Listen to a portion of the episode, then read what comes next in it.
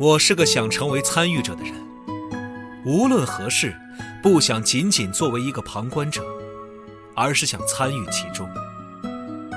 我想帮助别人，给别人带去欢乐，让玩家感到欣喜。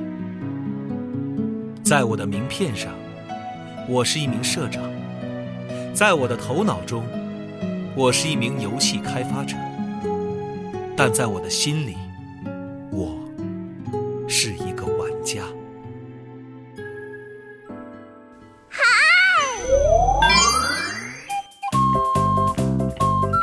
全球授权十余种，深受全世界游戏爱好者期待。盐田聪一世唯一著作《盐田先生任天堂传奇社长如是说》有声书现正发售，译林出版社正版授权，郝祥海演播，机核网、机核 App 全网独家上线中。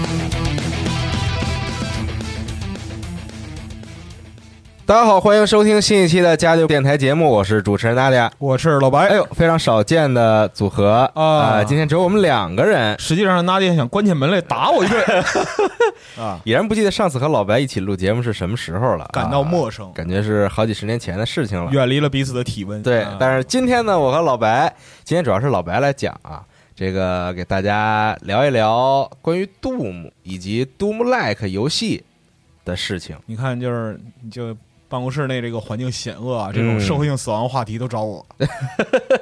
不危险啊，这个主要就这么长一段时间以来吧，大家总会偶尔在 Steam 上也好，在 XGP 里边也好啊，嗯。或者在其他平台上会看到一些啊，大家一说这个游戏啊，说这个游戏是 Doom Like 游戏，哎，哎，那到底什么叫 Doom Like 游戏？到底这这类游戏有什么特点？嗯。那，本期节目就希望老白给我们大家讲一讲。就，涉及到这种讲古话题。啊，也不算讲古吧，其实它也不是特别古，其实真的挺古了，因为就是 Doom 这个游戏，就是 Doom like 这个嗯类型真正风靡的时候，嗯，有可能我们电台的很多听众还没出生 我操，确实我啊，或者说是说有点严重了啊，感觉或者是因为啊确实没错，因为九二年嘛，是对吧？那因为我确实们之前做过就是有关不是杜牧杜牧是九二，就是这个九二九三年啊，哎，这时候之后这个流行阶段啊，是。这个整个流行阶段，实际上是在零零年之前的这个部分，就是在不停的这个往复，哎。这个类型的游戏在不停的往复。历史在左右横跳。啊，对，啊。就是它从来其实从杜牧出现之后呢，这个类型也就出现了啊，然后哎这个类型呢，时而受到大家追捧，时而渐渐的这个沉入海底，是的。然后过了一段时间呢，再次回到大家的视线当中，哎，你看到他以为是个新玩意儿，仔细一琢磨，哎，它还是这个不新啊，其实不新，尤其是这个杜牧二零一六嗯这个版本和就是重置版哎和这个永恒，，Doom Eternal，哎，哎出来之后，哎，这一波风潮似乎是又重启这个，又刮起一阵小旋风，哎啊，重新山阴风点鬼火，是哎他又从地狱里爬回来了。哎，对，所以本期节目啊主，要还是这个让老白给大家讲一讲，就什么叫 Doom Like，以及为什么会有这个类型的游戏出现哎。这个字里行间就把我往坑里带。但是我觉得说这个 Doom Like 之前呢，咱们不得不提一下的，就是这个 Doom 的出现，可能大家不是那么的了解哎，啊。对，就是这个 Doom 的出现，它的开始，它以及它开启了怎么样的一段这个故事哎，啊。那个可能咱们需要先聊一聊。很久很久之前啊，在那个远古时期，嗯。啊，在集合有一期节目啊，叫哎《杜牧启示录》。哎呦，呃哎呦，非常怀念。啊，对，那个时候就是我还是一个完整的人。啊。就是其实聊一聊这个，就是二零一杜正好赶上这个就是杜牧二零一六发发售嘛。嗯，啊，那时候我们其实它算重启，算重启那个时候对啊。啊，那个时候我们聊一聊这个《杜牧启示录》这本书，嗯啊，描他描述的这样一个故事。嗯，其实它里边主要讲的是杜牧如何在商业上，除了创意上，还有在商业上的成功。嗯，他也讲了很多，就是啊、两个约翰啊，哎。罗维罗和卡马克哎，这两个人的这样一个开发过程。嗯，他其实就是对于这个游戏的起源追根溯源，哦，讲的并不是特别详细、嗯。啊，有很有很多内容，但并不是特别细节。哦，实际上，杜牧他本身是来自于就是他们内部，嗯就是公司内部玩 D N D 跑团，哎，最后那个就是你记得猫木带团吧？嗯。啊，有人跳出来作死，是。这个跳出来作死人就是罗梅罗，啊，结果导致在龙穴前面一个大翻车，嗯。就很生气啊。啊。卡马克好像之后就是一直到罗梅罗离开公司，他都记着这个事儿。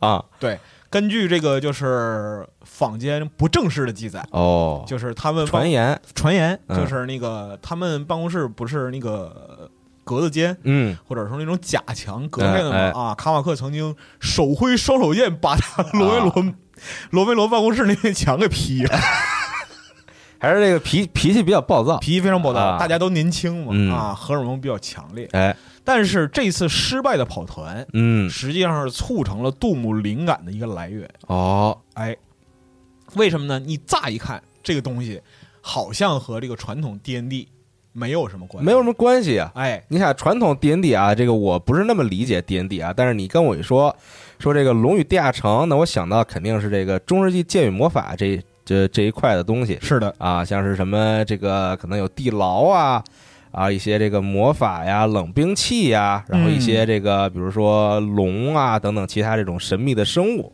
哎。啊，但是呢，这里边就是杜姆和 D N D 之间的关系大到什么程度？大到就是直接抠图的程度。啊，他早年的一些怪物的设计，基本上就是照 D N D 里边就是各个迷宫的，就是核心迷宫，你不是得往下那个走地下城吗？对，啊，他是按照各核心迷宫的一些怪物的描绘，哦，直接抠出来，稍加修改，啊，就是这个部分的这样一个 BOSS，或者说这样部分的一个小怪。嗯，就包括说幼魔啊什么的，其实它的特性或者说是形象，嗯都来自于早年 D N D 的一些美术形象嗯啊。这个事儿就很有趣，因为就是对于我们来讲的话，其实我们没有特别浓重的这样一个 D N D 情节，中国玩家我确实没有，对啊，其实是很少的。但是嗯对于欧美玩家来讲的话、d N D 这种桌上游戏是伴随着他们成长的一个烙印。啊，啊，你可以在很多就是八十年代或者更早的这样一些怀旧的呃偏带有一点那儿的气质的嗯，影视里边儿，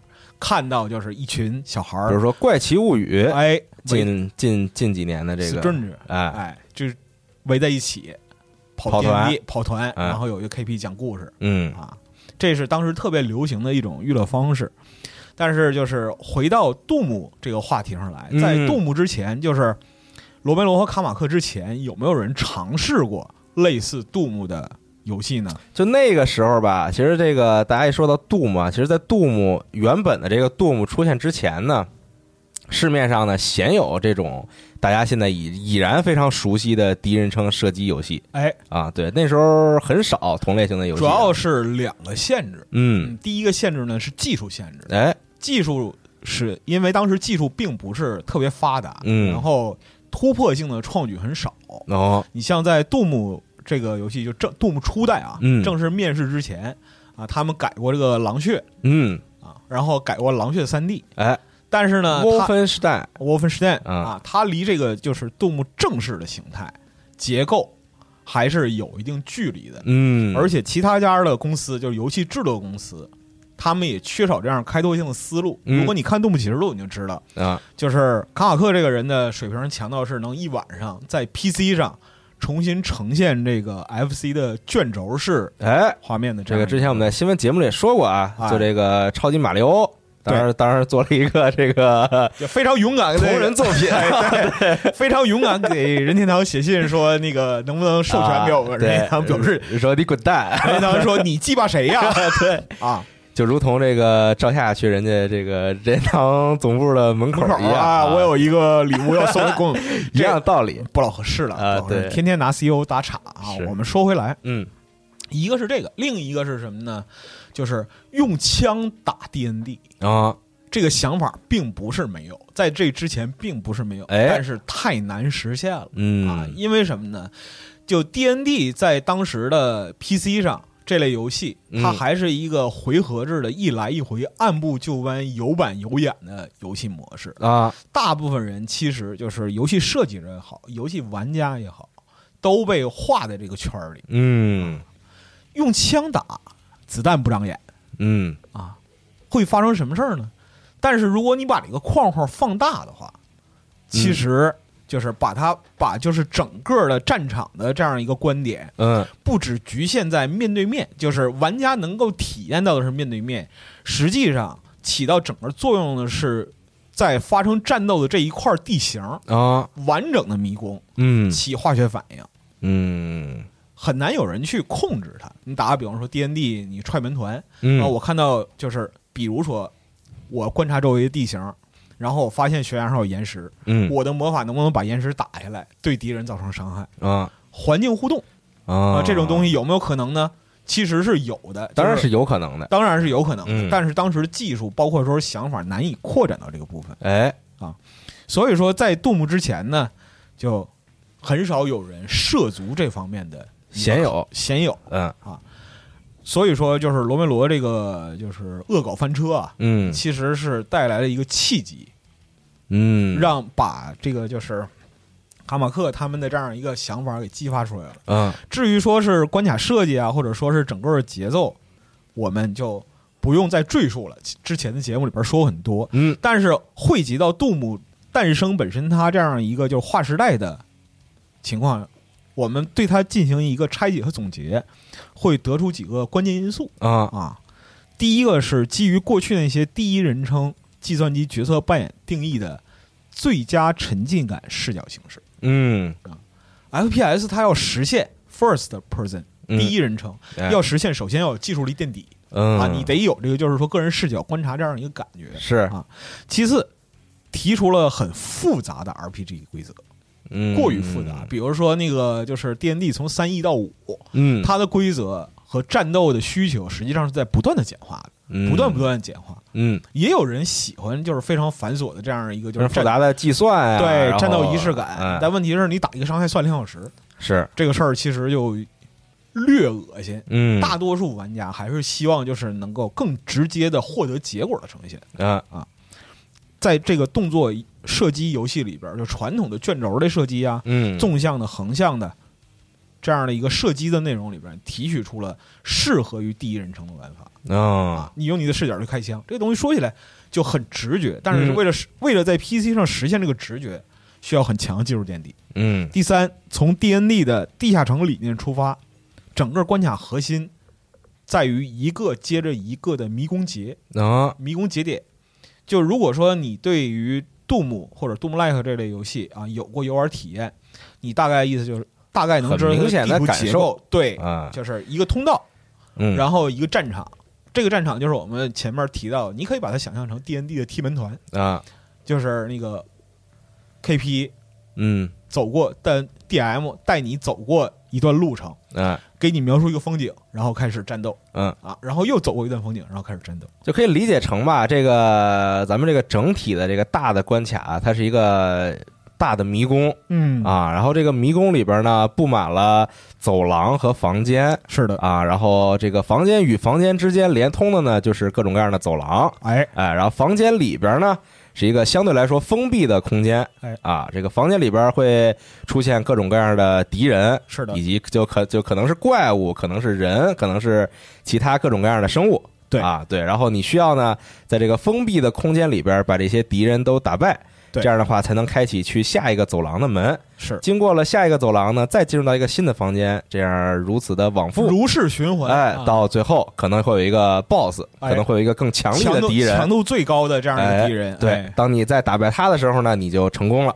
哎。是这样一个事情。啊，我和那个药姐吵了很多年。啊。其实今天这个节目里边，很多想法来自于他的无私奉献。好实，际上感。谢耀点老师。哎，实际上他是他每天拿这个动物喷我，啊，对，就反来覆去的就问我说那什么，为什么别的游戏做不到就是 FPS，这个是动物魔怔人啊，嗯，就是 你你怎么你啊，你你你说话注意点啊，是是，就是说古典 FPS 这样一个魅力，嗯。其他东西都代替不了的啊啊。关键问题是在于它继承的不仅仅是你视觉上带来的直接刺激，嗯它的设计有特别强的这样一个核心归属，嗯而这个核心归属就来自 D N D 嗯啊。杜牧它有一些隐藏在表面下的一个体验，嗯，就是如果说你玩类似的游戏啊，刚上手，你觉得这个东西是考反应的，啊，但其实不是，嗯，它本质上来讲是一个动作游戏。嗯嗯就核心是，如果你想在一个迷宫节最速通过，或者说是得到最优解，最直接的办法就是背板。嗯就我们可以看到很多这个杜牧的，就是核心玩家，嗯或者说高端的这样一些速通选手，嗯，是在怪出现之前就把他打死。是。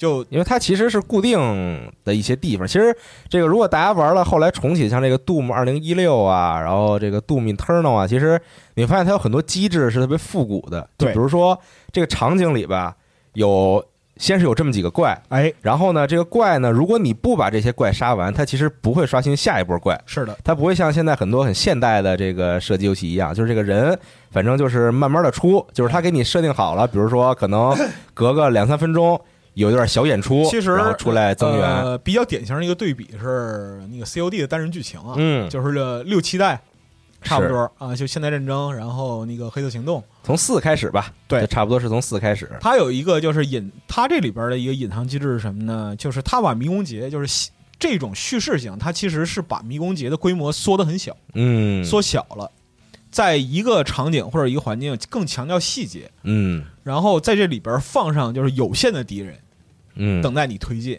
嗯。但是呢，他为了增强这个就是呃紧张感嘛，或者渲染这个就是叙事的这样一个氛围，嗯。他会有某些在某些迷宫节会有一些机制，就是如果玩家蹲在一个地方不推进的话，啊。这个人呢就匀速刷出。啊。啊，啊，匀速的出现敌人，就好像就是最直观的认识就是对面敌军打不完。嗯但是呢，他在就是对战中又不会给你施加太多的 pressure，嗯，没有就是特别明显压力，敌人打不完我子弹打完怎么？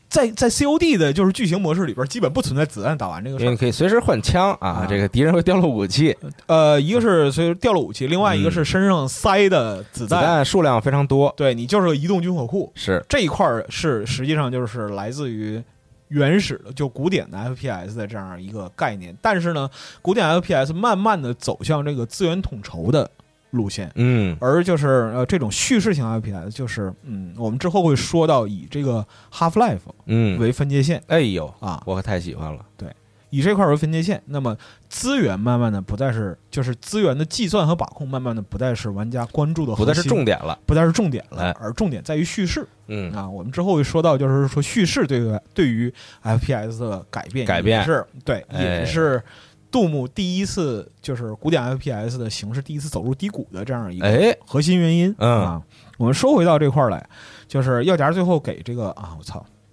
说完他他他得打我，这他说的啊，跟我没关系。你说啊你说，对，他说啊，就是是杜牧的质感啊，嗯有几点是不可或缺的。嗯首先是金属，啊，音乐 首先音乐乐氛围，啊，我们开场的时候搞这个，就是对你看，就是你经常会在油管啊，还有 B 站上看着这个，就杜牧 music 狂暴轰入啊是吧对？Kick in，哎哎哎，这这样，是。这和当时的就是时代环境有关系。嗯。那个时候正是金属乐流也很火，对啊。流行的时代，对。然后就是青少年正处于这种就就是躁动，极度的躁动的嗯。这样的时候，不像现在啊，金属只有就是快入土才听。啊。啊，对，这是其一。然后，杜牧本身他的战斗节奏和速度感嗯，啊，一个一言以蔽之，快。快，快，嗯。必须要快。就是这个，你是甚至回到最，我看这个游戏开就不是，我看这节目开始之前，你还那个是。杜牧来着，对。啊，原始杜牧。小小爽一爽，啊。想要爽一爽，我还我还看了半天，嗯。我飞猴问爽吗？嗯。那点，那当然了，嗯。就是一个快字，就是天下武功唯快不破，嗯包括说是你的背板和你的反应的前提是要你要够快，嗯否则的话你就算背了板也没有用。而且到后来迷宫节的复杂程度是，你不快根本就背不了板。啊是，对，而且我觉得吧，这个我个人的感觉啊，在玩 Doom 也好，玩 Quake 也好，它有一种魅力，它这个快速来自于这个这个 non-stop，哎，就是不要停，你不能停留，啊因为你停留的话就会很危险是的，啊。它不像别的游戏，比如有这个掩体射击啊等等啊，哎你需要躲避。是的，Doom 这游戏它没有它没有这种就是刻意让你停下来的意思，你停下来的话反而会受到这个多方面的攻击。是但如果你不停下来的话，相对相对来说能处于一个更安全的这样一个位置上。是的。嗯，呃，关卡设计，哎，这个关卡设计呢，其实看起来很简单，但是实际上很复杂。嗯在早期的杜牧和杜牧兔里边，嗯，还没有掩体的这样的一个概念。哎，但是呢，在很多玩家的就是游玩过程中，你会本能的使用障碍物做出掩体效果是的，啊，嗯，这是一种本能。哎，这也直接催生了后面的这种掩体型 FPS 的这样一个发展。嗯啊它的节奏更可控，因为有掩体，嗯实际上就是整个交战的主动权是控制在玩家手里的，嗯这是一种极化的方向，仍然以这个就是迷宫结为驱动。嗯你，想想这个战争机器，哎，对吧？是，啊，它的特征就是这样的。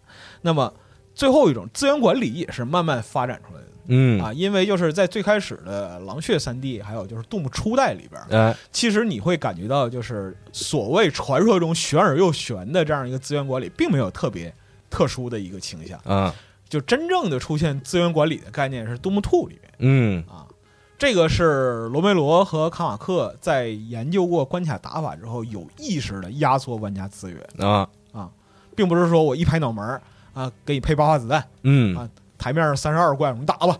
嗯。啊，并没有。嗯。啊，整个地图里边从起点到终点的资源是经过精细的计算，嗯。最后形成目前的这样一个状态的。尤其是在倒数的几个关卡，嗯，它要求玩家对于手中的资源有一个特别明确的分配，嗯，否则到最后呢，就是子弹不够用，啊，子弹肯定是不够用的。嗯。你要是投铁的话呢，你就去撞它，但是你强度 对，啊，但是你强度绝对不可能就是过去。嗯。这就要求玩家在激情、快速，然后金属就是都上头了啊，啊，这样一个情还得况，冷静。的分析和判断。啊对你得分析思考。什么时候用什么武器哎，啊，这个武器的弹药还有多少，我什么时候能抵达下一个补给点？补给点哎。到下一个节点，嗯。所以说这个其实是传统的 D N D 游戏里边啊。很少有人能做到的，但是希望能够达到的一个极致环境，嗯，就是你下地城最后是否能绝处逢生嗯。啊，鹞子大翻身嗯。啊，来这样一个情景，这是很多人都梦寐以求的。嗯，但是传统的 D N D 里边呢，就是能做到这一点的人很少。啊。还有一点是 D N D 的故事是人讲的。是。啊，人讲的它就存在着各种就是主观和各种不确定性。嗯。打比方说，这个这个 D M 他心肠软。啊啊，说你开门，哎，突然看到有一个箱子，啊哎里边有点什么东西，你扔个 D 二零吧。啊里边对有什么东西哦，拿到了补给。哎，啊，然后就是什么法师的那个魔力回满啦，嗯。什么的，就战士的那个或者剑就是给你编一些光亮如新事件啊，对，给编一下事件。如果一个心特别狠的 DM 啊，你打开门，然后触动了一个机关，你扔第二零，啊，然后脚底下冒出尖刺，噗噗，你死了。啊，对。对，你走在路上突然出现一个小偷哎，啊，偷走了你的资源，对，嗯这是一部分。然后当然还有就是罗梅罗这样的操蛋玩家，嗯。我就要挑龙，怎么了？我不信，我就不信，嗯。我必然能打过他。当然，DM 没有办法了，那怎么办？你扔第二零吧。啊。扔完之后一看，哦，翻车了，啊，大家坐在一块儿撕卡，你知道就产生这样一个情况。但是哎你用计算机来模拟这种就是资源到达极限，然后玩家有如果有足够能力和控制力的话，嗯，就能解决的这样一个极致情境嗯是可行的。嗯，这也是杜牧这种就是古典 FPS 到最后特别吸引人的一个核心目标。嗯就是我们不是说你非得去玩九十年代那些就是最初代的杜牧，哎。虽然现在有这个精细的重置版啊，有那太好了，那太那重置版。真的舒爽。分辨率给你拉好了，啊。然后甚至这个在屏幕当中还有准星了。哎，啊，对，但是其实并不完全推荐这个，嗯。就是如果是想的话，首首推是永恒，啊。首推永恒。然后就是开始的时候，就这，但是我完全不建议，就是你开始的时候用那个就是五个难度最上边那个初学者难度，嗯就是说妈妈我怕疼，还是这个 too young to die 哎 比较好啊，啊。我还太年轻了，不想死对啊。但其实这个就也差点儿，嗯最好从普通就是中段的中间这一块儿。哎，但其实如果你没玩过就这个 Doom 或者类似 Doom 的游戏的话，上来这个难度其实可能让你会有点不友好，难，而有点且不友好。刚才说到说这个 Doom 的爽快，哎这个可能很多朋友吧，就是没太接触过 Doom 游戏，然后老听别人说，哎。说觉得哎说觉得这个 Doom 呀、Quick 呀是一个特别爽的游戏，对。但其实它的爽并非来自于像这个比如说英雄萨姆这种。就是你就是特别无敌，然后呢，然后你就疯狂的扫射，你子弹永远打不完。你觉得？它它的爽快，Doom 的爽快其实并非是这方面的爽快，是，它更多的爽快是刚才说的像这个快速 non-stop 这种爽，啊。还有一个就是你特别艰难的在这个房间里边把所有怪打完了，你正好，比如说可能打完了这个枪的最后一发子弹，正好把这个怪给打死了，然后进下一个补给点。哎的这种爽快对，它其实是走的这种风格，他不是那种说说你真的就特别无敌了。虽然这个这个 Doom Guy 这个角色吧，在这个 Doom 二零一六里边，你老能触发这个就是这个这个地狱使者给你讲这个 Doom Guy 的故事，对，说他有多牛逼什么的啊，怎么着？但那是多姆盖的事儿。啊对，但他其实不是说就让你觉得说你自己特别无敌啊啊，它其实会让你觉得你其实是很脆弱的，对。啊，在这个众多的这个来自地狱的怪物面前，你其实是很脆弱的，对。对，你也很容易死，你也很容易打不过人家。是的，但是当你经过你自己的这个细心的考量，然后呢，对于资源的把控，非常非常美好的把当前的这个谜题哎，给解开的时候，是。你会觉得有一种爽快感。对。啊，所以我也其实不是很推荐，如果你没有玩过 Doom，然后体验比如说 Doom 二零六或者 Doom Eternal，上来就走一个中难度或者高难度，我觉得你可以从这个稍微低一点难度开始，年轻人太友好了，渐渐的理解一下这个游戏到底想让你干嘛。是。啊。但是你要，因为就是我们现代可以选择的东西是非常多的，嗯。它不像就是杜牧刚出现那个年代，嗯。就是有一个东西能够把你的兴趣和这种就是血脉喷张感觉激发到最高，你就哎。摁着吃到死。嗯。嗯，就是杜牧现在面临的一个问题，就是他有的时候我们也聊这个事儿啊，嗯。就是说他的玩家群体能怎么样的就是扩大，能不能像就是说上个世纪那样得出结论，基本上都是不能，因为大家选择太多了。是。啊。同一时期这个 FPS 游戏那非常的多，对，对吧？而且就是说啊，人们相对来讲就是。比起吃辣来，还是更喜欢吃糖。嗯吃糖是一个共性，对但吃辣是一个地区属性。啊是啊所以这就决定了，就是杜牧这种类型的今天就是他的死忠让人死忠，但是呢，他能够把他的影响力扩大到哪些玩家群体里边，看缘分吧，嗯看缘分。就是也许有人就是尝试过中中等难度啊之后，就嗯。就觉得啊就可以了，这个其实也没啥，嗯。也没啥，就是有有很多好游戏等着玩儿。是。啊。你像我这种就是动作游戏苦手的，我就直接 RPG 了，对。嗯。但是就是杜牧本身最有魅力的一点，是在于他能，他最终会把一个在 D N D 传统的回合策略制游戏里边，嗯。可以给你很长时间思考的这样一个反应空间压缩到瞬间，哎最后变成一种就类似于肌肉记忆的东西。嗯，他就是不给你时间，但你又必须去想。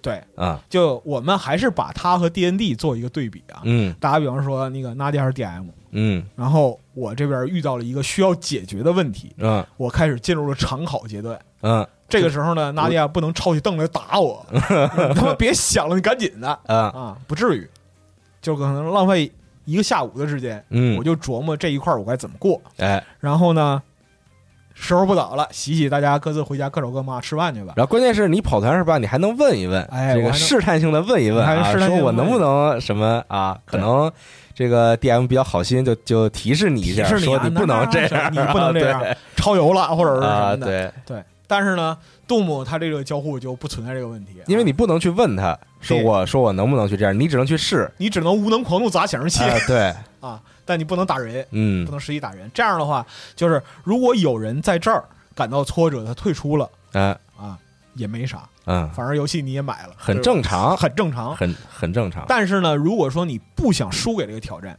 你就要考虑进一步的打法。哎，这个就是动物本身让人欲罢不能的乐趣所在。嗯就包括说你今天去，因为今天视频很发达了，啊，在杜牧流行那个时代，就是看视频那可真 那那还没听说过呢，是很啊。难的。就是早年杜牧刚出这刚出这个这个就是那个局域网对战的时候，嗯还是 IPS SPS 协议，嗯，还没有 TCP/IP 协议联机呢。对你，看九十年代初嘛，那时候联机还是局域网同轴电缆。是对，很难，而且那时候我觉得大家可能国内几乎没人能接触过这个游戏，我觉得。很，少很少。因。为你需要一台挺好的电脑，对，一个是需要挺好的电脑，嗯。另外一个就是你有电脑你也是单机。是对。你就纯纯单机内容，对。嗯，而那时候其实我是一直觉得这个游戏开发这方面吧，就是在开发方面的这个技术力是完全要高于这个消费者的所拥有的技术力的。是的，对，然后所以他开发的时候，他需要考虑说，现在市面上有多少人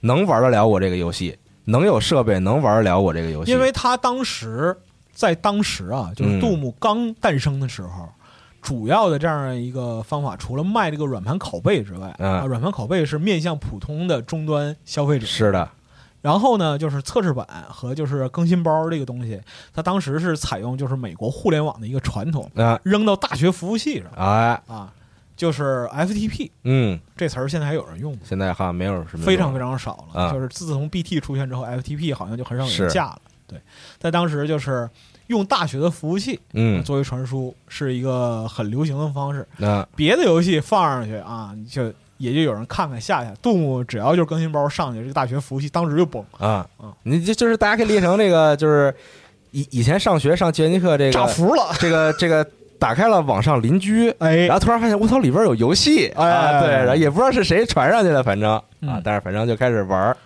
这个其实就是早年互联网的一个开源精神的嗯。一个传承嘛，嗯。啊，可以这么说。包括说后来很多的呃改进，以嗯及这个就是那个想法的优化，嗯，也是从当时的这样一个状态传承下来的。嗯。慢慢的就是在之后的几年里边，除了动物本身，然后呢就是呃在对战之中激发的想象，嗯，还有就是对于这个规则更深的理解，诞生了更多的同人。哎，这个是就时至今日，杜牧的 WAD 嗯。就是那个我们通常讲这个 MOD 啊，啊，这个这样一个社区仍然是世界上最大的这样一个嗯。游戏同人创作社区。因为这个游戏早期其实从这个狼血三 D 哎，开始啊，那个时候就有人开始做这个 mod 是的，啊，然后后来呢，做 Doom 的时候呢，那这个就是卡马克和这个罗梅罗就觉得说，嗯 可以把这个事儿当成是一个当成是一个事儿，哎。啊，对，就是可以欢迎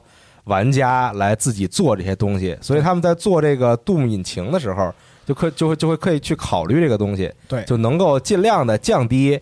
呃，玩家或者其他的用户制作给 Doom 制作 mod 的这个难度是的。啊，对嗯，而且就是杜牧本身的好处是什么呢？它有一个特别简洁，而且就是开放性很高的框架嗯，啊。这个你在这个框架的基础上，你可以由简再入繁，哎就是遵循的它它的这一套机制，然后呢加上你所认为的乐趣元素。嗯，比如说最最起码的，比如说你那个多弄几个怪物贴图啊，啊，你在那个迷宫里边不是打那个幼魔，你打大姑娘，这都可以，那那确实有这个版本，舒适啊。那可确实有这个版本。啊，很嗯开心。然后关卡设计方面，嗯，就大家集思广益嘛，哎，这里边就是灵活的东西更多了。慢慢的就是这个迷宫节从它有走几个走向，第一是嗯迷宫本身越来越庞大，嗯这是一种就是方法；另外一种呢是迷宫的开放性，嗯，迷宫产生了一点开放性。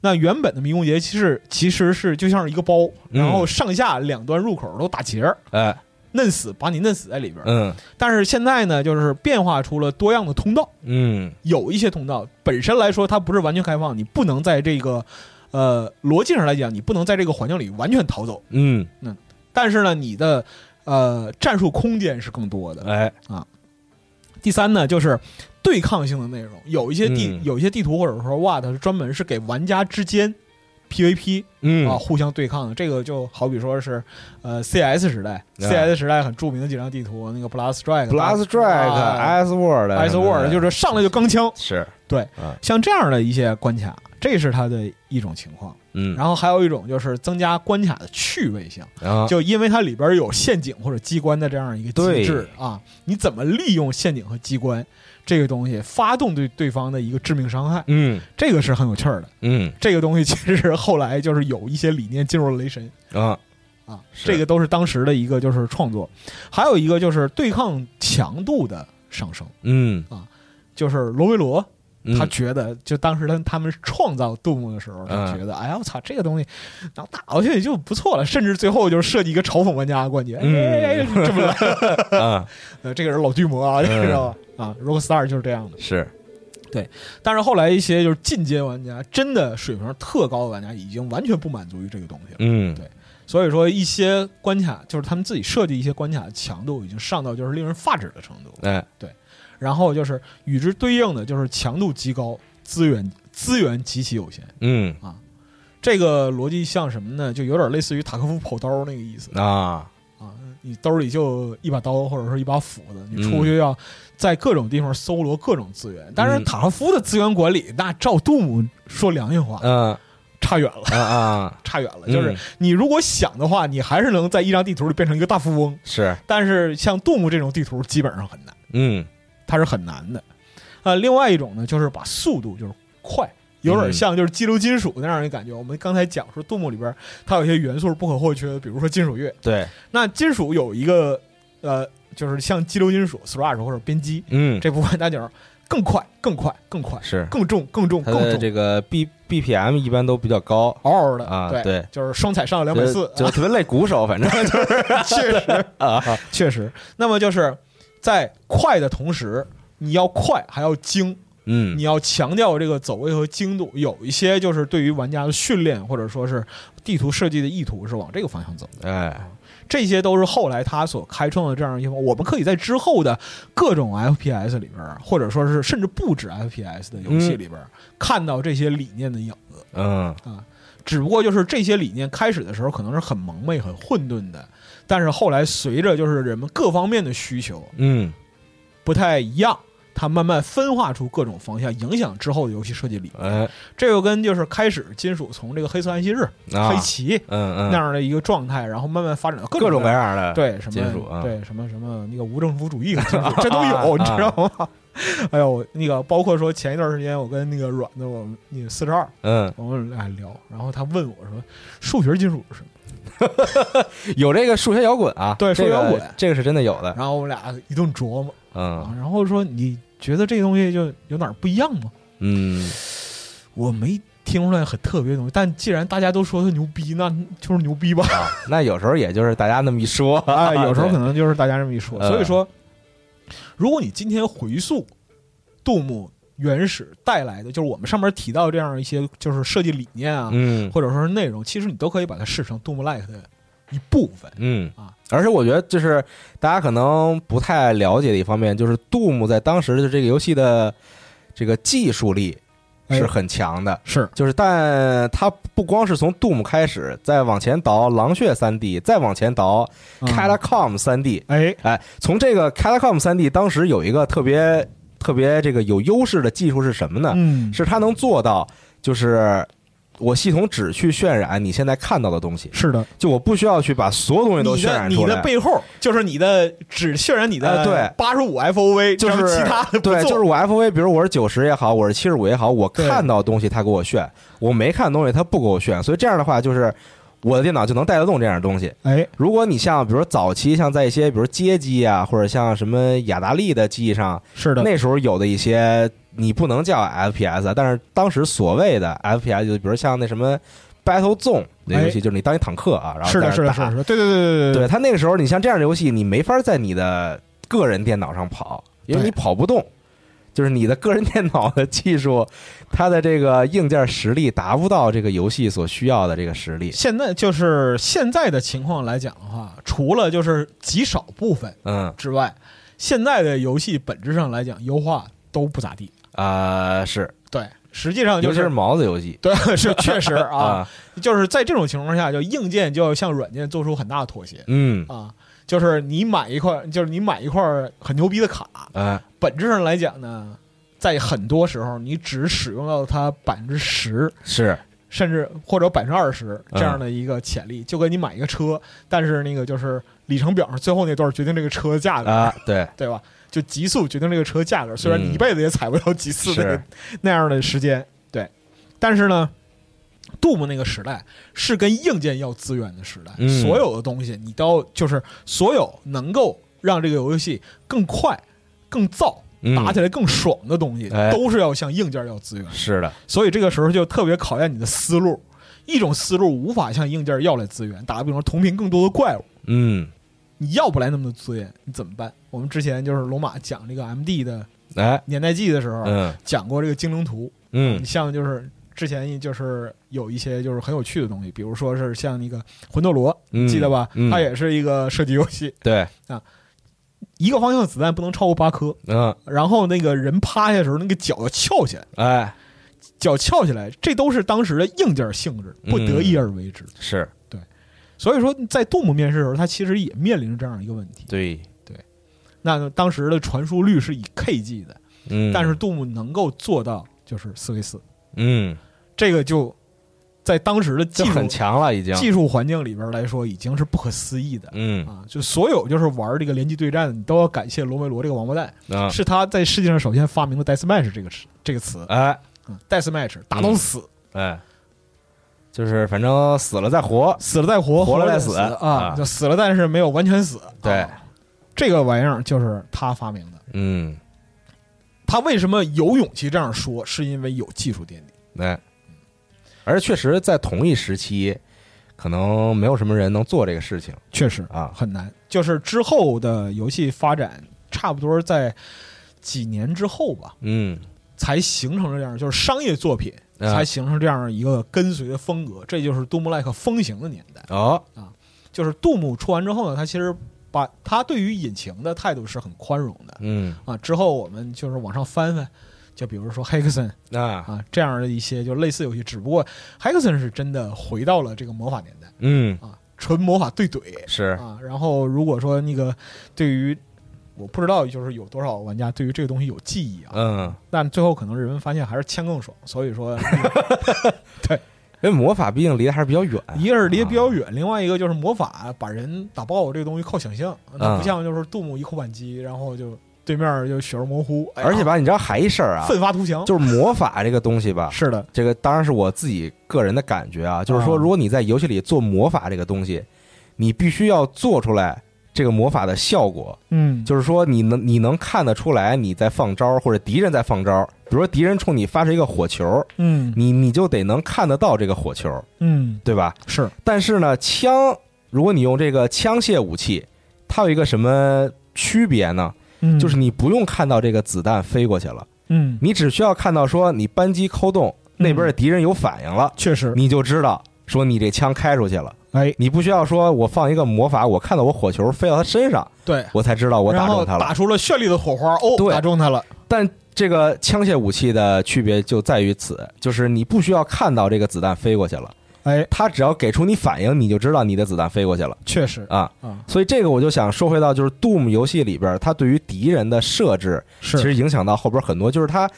比如说你看第一关吧，嗯，你能看到有两种区别非常大的敌人，我不是说这个外形上的区别啊，哎，是它的进攻方式的区别。是的，有用枪的敌人，然后有用这个扔火球的扔火球。呃恶魔。对，枪的敌人你是看不到他子弹飞向你的，是。你只看到他有一个动作，但是你也看不清动作，因为它都是那个 哎，像素块儿啊。这个里边其实就涉及到一个问题，嗯。就是早年你像早年的狼血 FPS 这种，嗯。它是强制命中，对，就是它很恶心。这个东西，它啊一直影响到了现在。对于这个敌人的区分，有有那么几个种类，就是它永远会命中你，而且你看不到这个东西。嗯，还分为，比如说你能看到这个东西，这是早年的一个技术限制。哎是技术限制是什么呢？不能模拟子弹的飞行轨迹。啊对，你像现代游戏有一些，它是把就是子弹的飞行轨迹模拟的丧心病啊狂。对对对对对，比如说《狙击精英》哎，他走真实个。这个这个三十五流游戏，他很爽，除了子弹飞行之外一无是处，你知道吗？还是看不能不能这么说，不能这么说。但是看就是看特写嘛，还要看特写啊对。就打头打弹什么的，啊对 对。这种。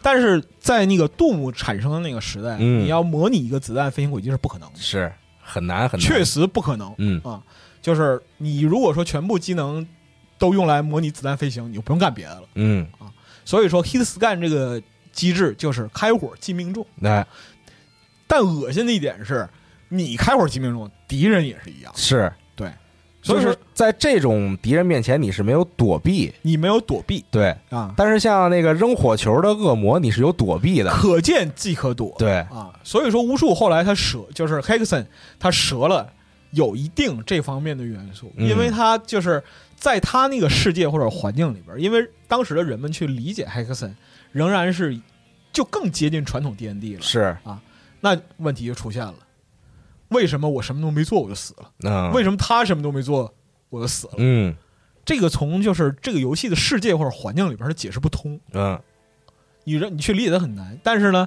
在 Doom 这种就是现代枪械游戏里边，哎，对面一闪光，哒哒哒，哦，他开枪了。对，就是我不需要看到这个子弹飞向我，对。我只需要看到他有动作，然后我血掉了，对，我就知道是他开枪命中我了。是。对，但是其实这个问题，在后来的 Doom Like 游戏发展里边，嗯，导致了一种就是比较糟糕的倾向，那就是 Hit Scan 被滥用。嗯。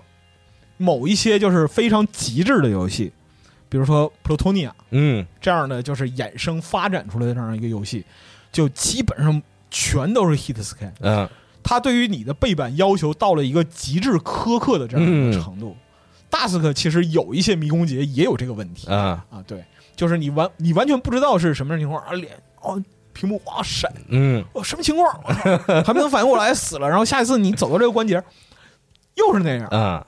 可能就是你要重复几十上百次，嗯，你才能知道，就是你才能完成背板这个过程。哎这就好像就是呃，怎么讲呢？举一个什么样的例子？就好比说你玩音游，嗯玩音游，前面都是单键的这样一个过程，嗯突然之间在就是一分三十秒掉了一个大铁坨嗯啊，需要你用十十二手指头写，嗯 但你没长十二手指头，是然后呢，就是你在这儿死过无数次，最后你才能把这个大铁坨分解成若干个步骤。嗯就它对于它对于就是普通玩家是非常非常不友好的，嗯。以至于就是社区里边这个事儿其实也有很长时间历史，现在二一年嗯。就抵制 Hit Scan 滥用这个事儿，嗯。他妈也有二十年历史了。嗯。啊！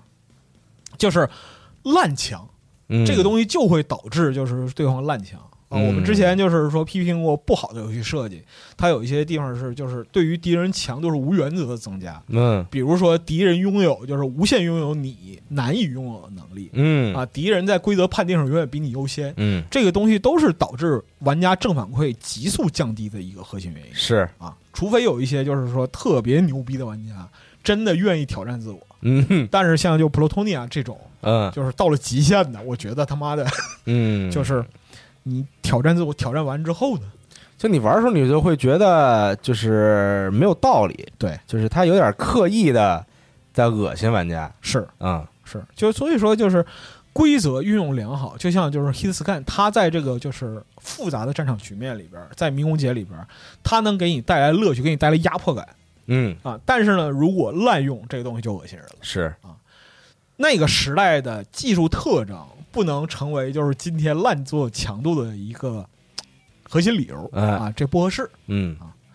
所以说，就是杜牧呢，在之后的发展里边还有一个特别重要的环节，嗯。就是娜迦最爱的雷神。哎啊，quick，Quick。嗯。Quick 就是我们经过探讨之后认为最大的一个改变，嗯。就是迷宫节真的变成了三维的迷宫节。啊就是原来呢，在杜牧这个环境里边，你不管怎么设计，它是平面的，它仍然是平面的，甚至最早是假二、假三 D。它对它其实是你往你说它它是二点五 D 二点五 D 啊。可以这么说，因为它是用技术模拟成就是三 D 体验，但实际上并不是真三 D。就还挺平面的，只有到了 Quick 之后，它的迷宫节才变成了真正的六个方向、嗯。三个维度的真三 D，嗯。啊你可以跳了。嗯。你作为一个东盖只在地面上跑啊，是大地就是你的母亲，我操！是。对，但是在雷神里边居然可以跳了。嗯。而且随着就是整个的发展到就是雷神竞技场，然后嗯。最后到就是登峰造极的雷神三这一块儿，哎。跳和就是高速的空间移动成为了决胜的根本。嗯。啊。这其实是我们上面讲过，就是 Doom-like 游戏类型发展的一个方向，嗯只不过就是还是原生的亲爹最懂这玩意儿嗯。啊，把它做到一个极限。嗯。嗯。这个雷神吸引人的地方和杜牧不尽相同，嗯，不尽相同。雷神单机其实就一般，雷神单机当然也有也也有很多人玩啊，也有很多人对玩，对对，但是就是初代雷神，它最最吸引人的地方是 PVP，嗯。是人对人，是人考验人的智慧，而不是背板了。对。对，这个其实是而这个也跟我觉得就是网络的发展网络发展有很大关系。，对，因为到了雷神以及就是说后续内容逐渐普及的时候，就网络的状态已经跟当年不太一样。嗯对就是最开始的时候，人们的传输是以字节来计算嗯比特，嗯但是呢，到了雷神那块儿的话，你稍微努努力，嗯你嗯能你能达到一个差不多八分之一兆的这样一个、啊啊啊，对这样一个状态。嗯尤其当时局域网对于就是互联网的传输仍然是压倒性的，嗯因为就是 IPS 同轴电缆的传输方式嗯，被 TCP/IP 和双绞线代替。哎，这个东西它其实带来了局域网联机体验的一个飞跃，嗯最最起码十兆打底，嗯，十兆传输打底，就面对面还是很快的，就面对在在在当时来看还是很你可以忽略不计了啊其实可以忽略不计了。就是如果你架那个时候，因为还考就是说局域网配置嘛，嗯啊，我就是那个学过计算机基础的都知道拓扑啊什么这些，嗯嗯，就是。但是最最起码你在朋友之间就开一个 LAN party，哎，架一个小型局域网，这个东西的技术难度已经不是特别高。是，我高三的时候，就是我跟外边电脑房嗯跟老板混的巨好，嗯对，那个时候就是九六九六九七年的时候，嗯，然后那个时候最开始我们尝试用 IPS 加局域网，有地狱一般，就至今不至今不愿意回想，最后是嗯彻底舍弃这样一个方案，你知道啊吗？宁可花钱去买，就是呃 Realtek 那个时候的网卡主要芯片应该都是 Realtek。嗯 Realtek 八幺三九，我记得是啊，用这个解决方案搭 TCP/IP 局域网啊能解决了啊啊，就就改天换地一般的变化。嗯就 LAN Party 就是欧美的 LAN Party 文化，就是大家真的搬一个大主机，而不是说那个是带着一笔记本儿对。啊，带笔记本 pussy，太 pussy 了。那时候很多人也没有笔记本，没有笔记本，啊而且笔记本那时候主要是商务的，对那贵纯那纯商务，那种非非常贵，而且笔记本当时就是显示技术也跟不上，因为当时还是用维彩啊，啊，最高级是 TFT，嗯啊它跟其实就是你想想看，你拿那个就是两千年之前笔记本玩 Doom，嗯对于眼睛是一种他妈极致的考验。我呃我试过，我真的试过，嗯极致考验。所以就是 LAN Party 文化，当时就是什么呢？在最好的条件下，嗯。包括说网络这样一个最好的条件下，体现人与人之间对战的乐趣。哎。啊雷神和就是杜姆后来其杜姆 like 游戏其他的这样一些发展，嗯。提供了这样的就是聚会乐趣。嗯，我们老说就是说老认识什么就是聚会游，戏啊，玩个什么马里奥赛车呀，玩个什么马里奥派对啊，你可以理解就是杜姆杜姆和杜姆 like 游戏啊，是当时的聚会要素。嗯就一到礼拜六啊，大家不是在后后箱三十类箱去打猎或者去钓鱼，啊，而是在后箱三十主机啊，是大家到一个地方哐哐搭上去。这个对于这个地域性吧，其实它嗯有很大的这个要求。是首先啊，你想开 LAN party，你得有一特大的家，对。你得一般是像这个美国呀，或者像这个北欧一些国家，什么丹麦、挪威啊，可能啊人家里有车库，对吧？哎。或者人家里有地下室，是是是。所以呢，能容纳很多人在这儿一起啊，干点什么。蓝 party 到后来的发展是就成百上千人在啊，对，像这个为什么这个国外会有这个 Dream Hack 这个活动，就是大家自己搬着电脑去，是这种就是你在国内你可能很难理解，说我干嘛要搬着我那齁重的主机，我我干嘛要搬着我那三十二寸的显示器去去去特别远的地方去参加一个活动，就你很难理解。哎而且那个时候吧，就是这个像欧美很多国家可能有电脑人很多是啊，对，就是个人电脑的普及率呢一点点走高的时候，嗯。那就开始出现有很多人愿意说，哎，周末或者周五晚上哎。之类的啊，大家都聚到一个人家里是，带着自己的电脑，然后去那儿可能打两天 Quick 或者打两天 Doom 确实。这种事情啊，而且蓝 party 它有一个特别好的地方，就是容易产生人传人现象。哎对，哈。就是原本你可能对这类游戏不感兴趣，嗯。但是呢，你受邀去参加一个派对，嗯，然后看到这帮王八蛋大呼小叫在那儿打，是。你会产，因为你置身于那个氛围里嘛，对，对你就会产生就是说类似这样的热情。他对于就后来这样一些就是游戏的推广，嗯，有一个就是不可替代的。这就是这个线下推广。嘛，线下推广。线下活动啊，啊对对，啊。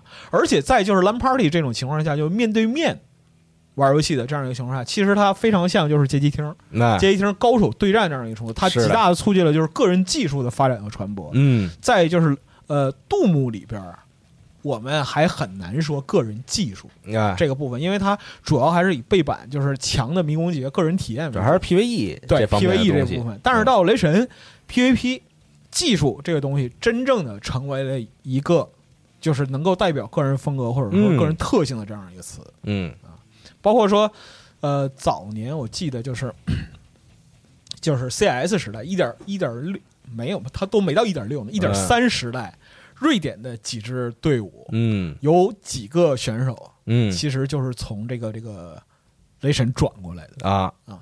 两千零一年的时候，嗯。两千零两千零一年，SK 啊嗯。这样一些，比如说 Heaton Blue，嗯。这个都是上古的名字。嗯。啊就这些人，他们从雷神转过来，他们对于就是画面或者说是对于战斗节奏的把握，那就是像素级的，嗯真的能到这样一个程度。就最早看着的就是极致操作，就 Heaton 在那个阿兹台克嗯地图，就是那个两个门，三枪爆两头，嗯啊三枪两头，然后那个 Blue 是呃一只沙鹰，三枪爆三个头，啊就当时看到极致操作。嗯现在看起来就是说，因为积累的过程已经很多了。现在是二零二一年，对，但是二十年前，二零零一年嗯啊，我看到这个就是比赛录像的时候，就是就我大受震撼啊，嗯仿佛被 SK 夺走了啊！是吧哎，这个东西既然说到这儿了，那我就这个再多分享一些我自己个人的感受啊。啊，像大家看很多 CS 以前的 CS 或者现在 CSGO 的比赛视频，哎，就老觉得说，我操，这人怎么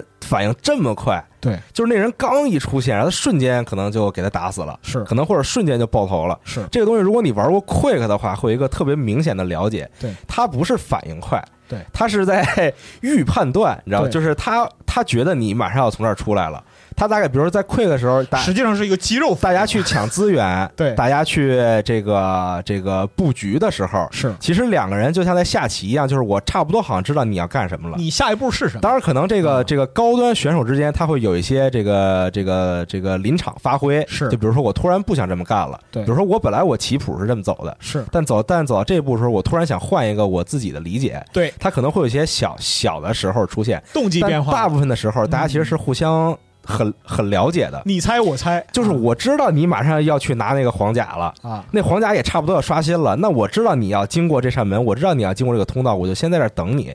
我觉得差不多你要从这儿过了，我先预开枪，我先开一枪，那很有可能正好你就从这门但是。这些就是叙述了很长时间的东西，是在零点五秒内完成的。哎、是啊对，就是他其实其实他真的不是说他反应是那种超乎常人的反应，说我看见你出来我再开的枪，不是，我跟你说，神操作都是打得好不如接得好。呃，对，而且他确实就是真的是策略性很强，Quick 的，比如像一 v 一这种模式，它的策略性极强，对。非常非常强。但如果你能够把这个策略性带到，比如你在打 CS 的时候，你打 CS 的时候，你不用太考虑去收集资源什么这个事情，你主要就是这个进战术。进攻或者防守。是。对，然后如果你能把你原来的经验、你原来的策略性、你你原来动的这些脑筋，嗯。带到 CS 里边儿，所以这这就是为什么那些早期的，呃，这个北欧选手对。比较多。你看他们很强，他其实因为他在动脑子，他不是说真的说反应特别快，嗯。他其实就是在想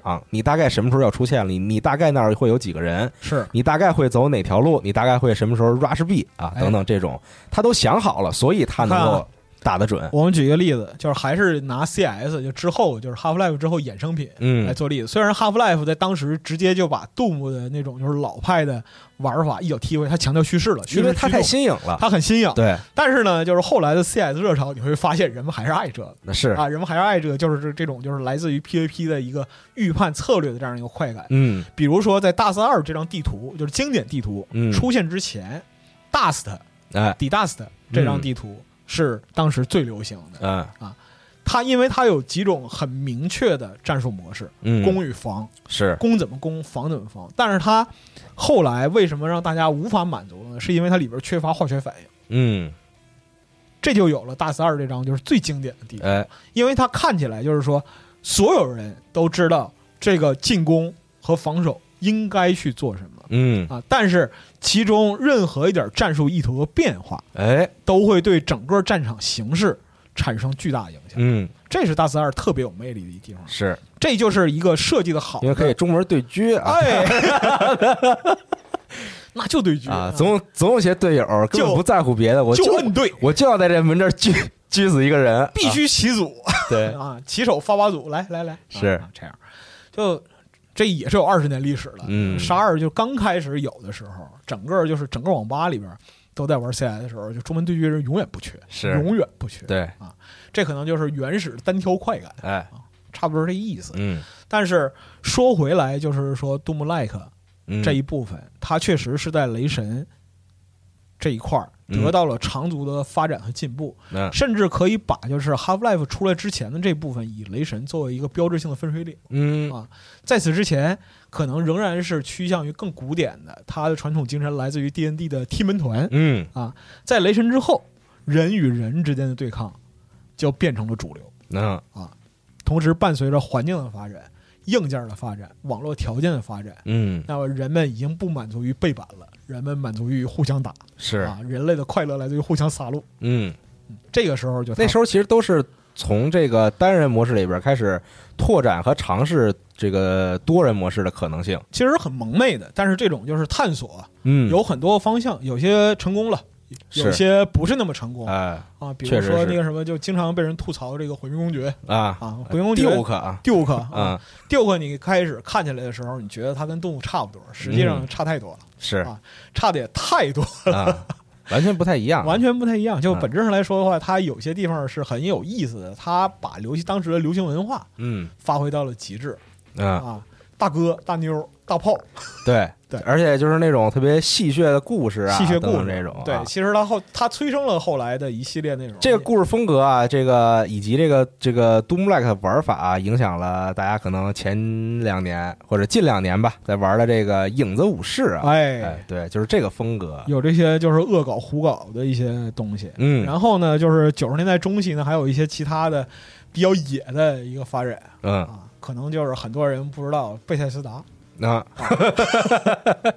实话，真的啊，就是 Toad，他做制作人嗯。啊的有一个游戏啊，《终结者未来冲击》，嗯这个是杜姆 Like 史上第一个全向鼠标操作、哦，带载具，嗯。而且有手榴弹作为正式的副武器的游戏，啊，开创性极强，还是很超前的，很超前，非常超，超前，而且就是，呃，你拿当时的技术条件来对比，嗯。它实现也不差，嗯真的不差，就是图像实现嗯，也不差，而且就是迷宫节设计很有意思，嗯。以至于到今天回溯这个 FPS 历史的时候，很多国外社区的人嗯。都不认，说这怎么可能是贝塞斯达，呃 很有问题。但是你得你得正视历史，嗯。确实当时他们借鉴和吸收很多，嗯。这些经验也直接就是致力于他们之后的其他游戏里边儿。嗯就而且你可以看到，就是整个贝塞斯达这个游戏创作思路，它也是颇受这个就是 D N D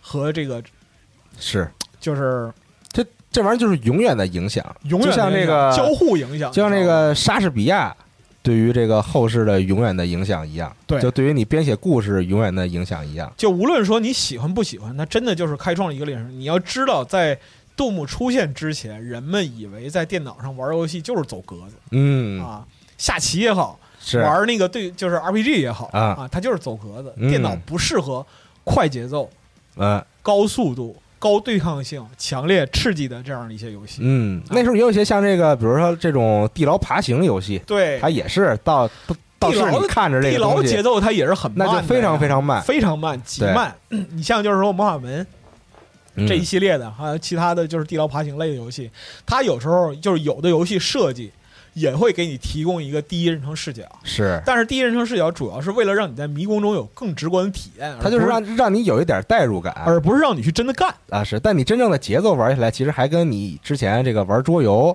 哎。玩跑团节奏其实差不多，你有大量的时间可以去思考，哎，甚至比如说像那个时候早期有一些这个文字冒险游戏，对。那个时候的文字冒险游戏，就真的是他给你看一段文字，你得自己想象，哎，然后你得自己输入文字，比如说我要看看什么房间，然后我得自己打这个字，对，我要看看那个房间，然后他再给你出一段文字，是。完全靠你自己想象，其实就是一个电子化的跑团，但节奏其实是没有太大改变的。对。但是呢，这方面有没有其他的发展或者尝试？在杜牧之后，嗯。有没有就是用杜牧的模式往里套，啊进入其他的发展尝试？其实有的，比如说网络骑兵哎，啊，网网络骑兵是好游戏，对，网络骑兵本身你不能说它是杜牧 like 了。嗯啊，它已经是在杜牧的基础上，就杜杜牧打了一个很好的底子，它在技术上怎么实现嗯啊？然后网络骑兵用这个已经能实现的技术底子来做自己想要的东西，嗯把故事，然后把就是可能性呈现的更加丰富嗯，啊。包括说，你看杜牧他妈哪有什么引导，你上来就干就完了。是他甚至这个连故事也不给你讲，就对就就就反正你出生就在这么一个地儿对对对，啊，然后你手里拿一枪，之后故事都是 之后故事都是现拼的。对，对但网络骑兵其实就不是了，完全不是了。嗯它从一开始就告诉你说，这个世界本身你需要去探索、学习的规则嗯，是很多的。哎，你要学习这些规则之后，把它组合起来，还原这个世界的全貌，嗯你才能知道它的核心价值是什么嗯啊！这也是网络骑兵这一类吸引人的这样一个方向。是。我们之前前面讲了好多好多类游戏，就你看起来甚至和杜牧就没有什么直接毫不相干，毫不相干，看起来。但是它都有就是同时代的，就是杜牧对他这样一些影响。是。啊，我们我们今天所聊的这些东西，其实是呃很狭义的，把它就是归类到就是哪些东西和杜牧很像，以至于被称为杜牧 like 嗯。啊。如果说呃懒得想这些东西，嗯其实很简单，快，资源有限，哎。然后数字键获奖，啊啊是。你抓住一点，它就是个杜牧 like 嗯。就行了。然后就是其实是这个视觉风格上，它其实 Doom Like 游戏有有很多也很类似，视觉风格，我其实我觉得这块儿倒不是特倒不是绝对的特别绝对，啊。对，因为视觉风格它最终只是一个呈现风格、呈现调性而已。嗯。就是那个之前有一个很有意思的故事，一九一点给我讲的，嗯。就是说那个杜牧要上任天堂。啊。啊，然后任天堂的这个道德委员会认为杜牧教坏小孩儿啊。不行，嗯。然后罗维罗很气，就把这个我忘了，就是很具体这块儿可能有说错的地方，嗯。就是很气，就是说我们做一个就是儿童卡通像的啊。啊，就七岁 RP 七、嗯。这样一个，它的所有机制完全是杜牧。嗯。但是实际上是一个卡通世界。啊，然后你如果进去之后，你仍然是体验杜牧的快感。而道德委员会就把这游戏放过了，知道吗？啊可以 对，就这，它是一个挺典型的代表。包括就是后来啊，我们可能就是一联想到杜牧啊，手撕啊嗯，刀劈、电锯嗯。它，我我认为这些都不是必要元素，它只是机制附加而已啊啊。真正的就核心仍然是在于迷宫结和关卡的精妙设计，嗯对人的反应以及背板的一个核心考验，就是你嗯是否能够专注于这个游戏。嗯还有就是，还有就是花样繁多的武器，但是资源是有限的。哎总结起来，我认为就 Doom Like 其实就是以上这几点。嗯广义上来讲，这个我我认为这个定义很友好，啊它一点儿不一点儿都不婆，是。对吧？啊如果你按照这样一个就是观点去套的话，其实有很多游戏能够放到里边，或者说你说它会有 Doom Like 的元素。嗯确实是。对，嗯。所以说，就是对于这块儿来讲的话，呃，我们做这个节目本质上来说是想说，杜牧它本身从游戏上并不只是一个游戏类型的影响，它嗯本身在规则和理念方面的开创，其实是从那之后影响了三十年之间游戏发展的轨迹。嗯包括说今天我们面对的游戏类型如此之多嗯啊，体验手段如此之丰富是啊，二零二一年嘛，你回头看吧，性质不一样。嗯所以动物刚出的时候都没有鼠鼠标都不是标配呢。那时候还用这个 joystick 啊，对这个大家最爱用的呃 这个摇杆儿，对，那时候就是用摇杆，还是用键盘，还是用鼠标来作为游戏操作的控制器，在 PC 端都没有共识。嗯。但是呢，就是包括我们今天就几乎是本能认知的 WSD 方案，哎。也是在雷神之后嗯。才成为一个默认主流配置的。嗯。甚至就是最早最早的时候，我记得什么，就三角洲那个时代嗯，W 不要 WSD 还不早了，对，那个都不是 WSD，是那个一个默认配置，嗯。它默认配置还是方向键箭头上下左右，嗯然后还有另一个第二套的，就是自定义配置，嗯应该是 SCSC，嗯。在就 WSD 下边的哎。这一部分，嗯。对可见就是这些东西就是是在慢慢的一个培养或者说环境认同的过程中，就是世上本没有路啊，嗯。走人多了它就有了路。是。啊。你今天看到所有的第一人称打枪游戏，这个东西就追本溯源嘛，嗯。可以这么说。所以很多东西都是这个，就是用的人多了，它渐渐的就成为了一个行业标准。是的，这里边都是有对应的发展。就是你知道，药家曾经给我提过一个暴论啊嗯，就是我在这说出来他就社死啊，啊，我要不要说？他给我提过一个暴论，他说什么呢？就是是杜牧，嗯杜牧是视频网站的始祖，啊对就是至少是中国 A 站和 B 站的始祖啊。啊，我说这个暴论他妈你从哪儿来的呢？有什么道理吗？他说，ID 嗯 ID Software 嗯啊，或者你那个如果有婆的话，就叫 E 的 Software 啊，对，E 的 software 都行啊，我就是把这个事儿说明白。嗯他开始的时候提供多人对战服务，但是就是用多人对战的人就是爆炸式的增长。嗯为了让人们玩的开心、玩的爽，啊然后让自己的拷贝卖的更多，怎么办呢？我要成立就是在线服务的运营商嗯啊，这个运营商就是 Diwango。Diwango 在很多年之后在日本转型去做电信媒体，啊做电信媒体，然后这个电信媒体公司成立了一个网站叫 Nico Nico。啊，之后我就不多说了。是 啊，我这一说，他妈的似乎也有什么道理。我也我也也不能这么，但是你如果这样他想，是有，他确实有这个因素，但是但你往上推那，很多公司以前都是一家不是？那你这样的往往上推的话，就是那个杜牧来自于非洲，你这个说法 也没有问题啊，因为就是人类起源嘛，是对吗？啊，你这这个就已经很没有道理了。嗯反正话我说完了 可以。啊而 Quick 那时候特逗啊，他们尝试过一个事儿，就是这个 Quick 不是这个多人嘛，啊，然后他们尝试过在游戏里放广告，哎，就他们接了一些这个这个广告，说我们给你放这个这个地图里边是玩家玩的时候呢就能看见了。非常下作。但后来呢，这个这个这个这个这个甲方啊，哎，就发现说说玩家玩的时候那么紧张，嗯，他也不会去看那墙上的广告，确实说这没有什么意义，放嗯放在这儿啊，对，这里边其实又说到一个有趣儿的事儿了，啊。真正就是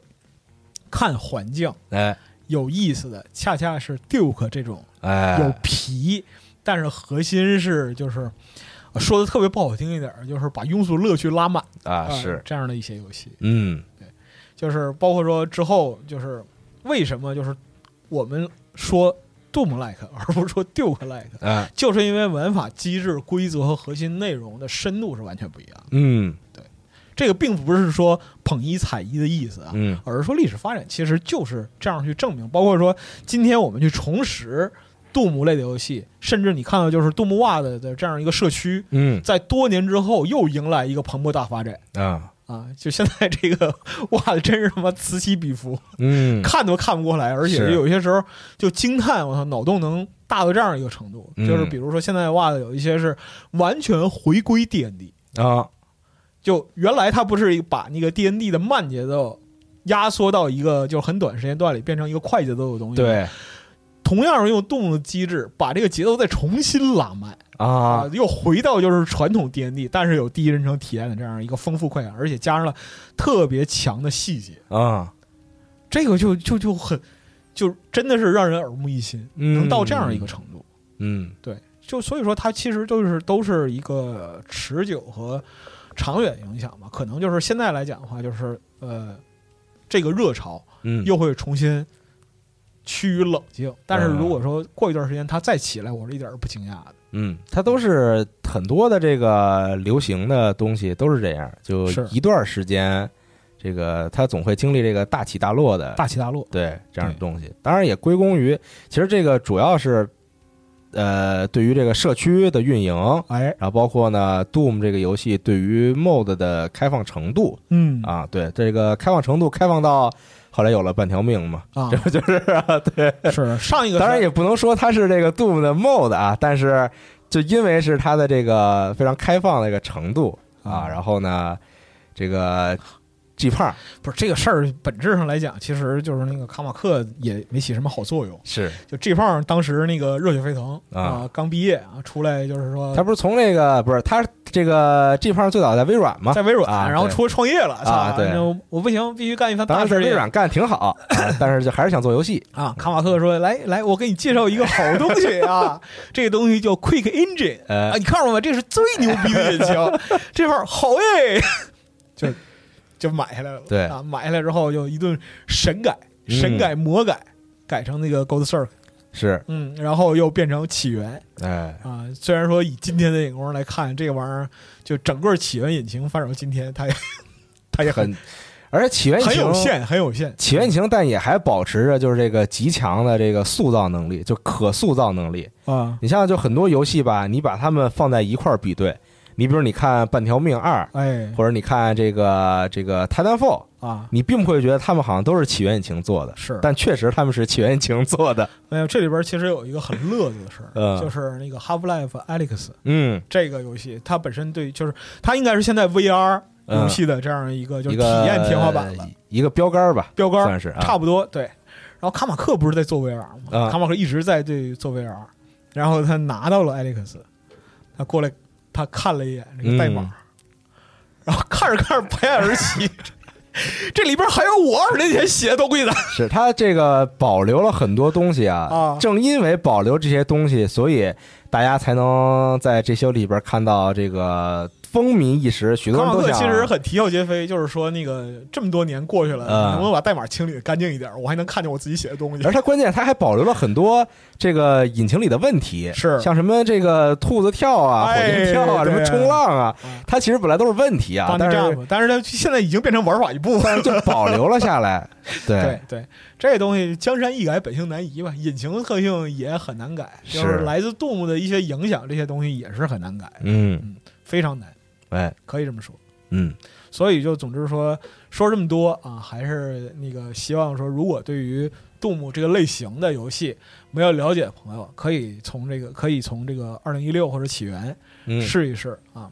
第一、第二难度这个不强求，而且我觉得玩一会儿是一会儿，就是大家听这节目应该也明白，就是说所谓这个杜牧的爽快到到到底是什么？哎，它不是那种你天下无敌的爽快，对，它是那种你解谜成功的爽快。动物本质是挑战自我，啊，就是你反复练习，最后终于取得成果的这种开心的感觉。嗯，啊。对，所以不要这个被误导，说这个大家一说这个杜牧盖就特别屌、特别猛，真不是，但你在游戏中其实还是很脆弱的。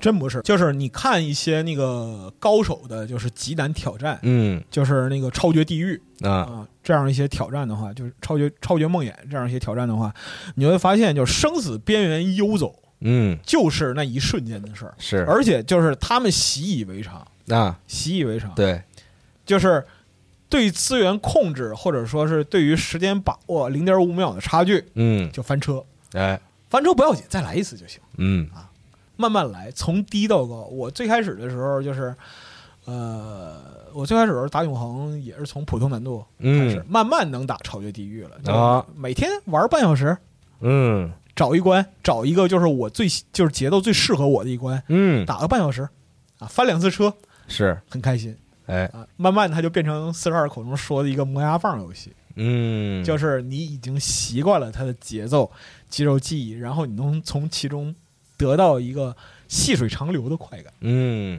这个是很有趣儿的。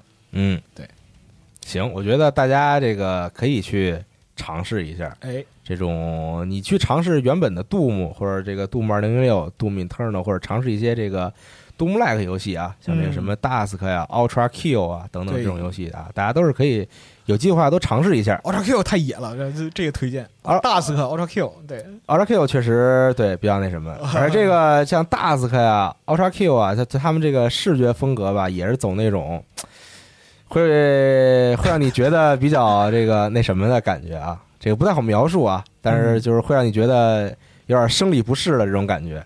其他还有挺多的，就是比如说我们前面提的网络骑兵，现在体验起来也是难点儿，嗯，有点。难了。Steam 上反正有有啊啊 Strife 啊，Strife 也可以，对对，然后那个至于说其他就是过于恶心，像我们刚刚才举个例子，这个 Plutonia 这嗯，就算了，就算了，可以可以那个找找视频看看，嗯，它就什么样的程度。但是这个东西你上手你就知道，这个东西就是带着极大恶意来的。嗯，对。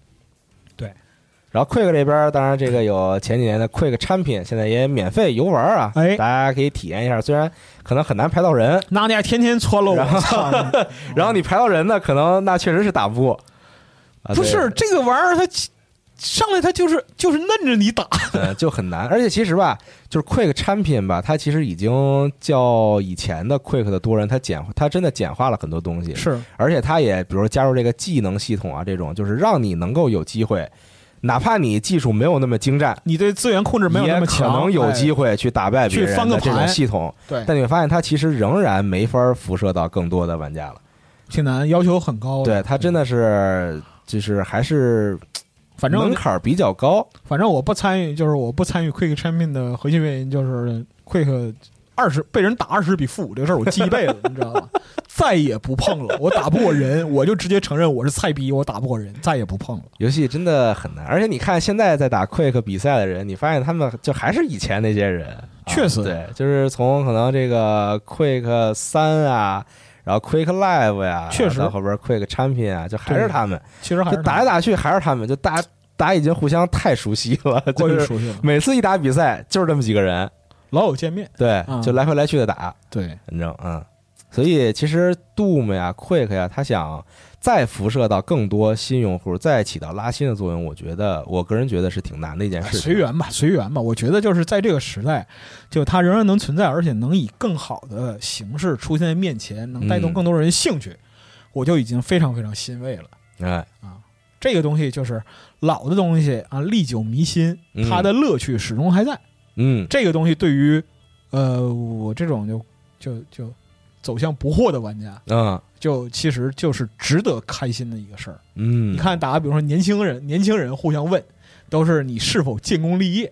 嗯然后老年人到就七八十岁，或或者说是那样的一个风烛残年的年龄，嗯大家见面互相问谁谁还活着吗？嗯，啊，对，要求是在不断降低的，但是我是觉得 Doom 这个类型的游戏是不会消失的，它肯定不会消对失，。就是他永远会有新的作品对出现的。是的，嗯就是只要这个就是社区的土壤还在，它毕竟是是就是整个地球上最大、最早，嗯呃，群体就是玩家数目最多，嗯然后那个产出的类型最多的一个就是共创社区，它嗯真的是共创社区。今天的杜牧和玩家社区是不可分割的，嗯关卡设计，然后就是对战机制，以及就是人物设计，然后角色、武器，所几乎所有的要素都来自于玩家社区的共创嗯啊。它不是说那个今天的一个单纯商业作品，嗯嗯就是这样的。就包括说那个我们今天看每年的 Quick 矿嗯啊这些东西，它本质上来讲就是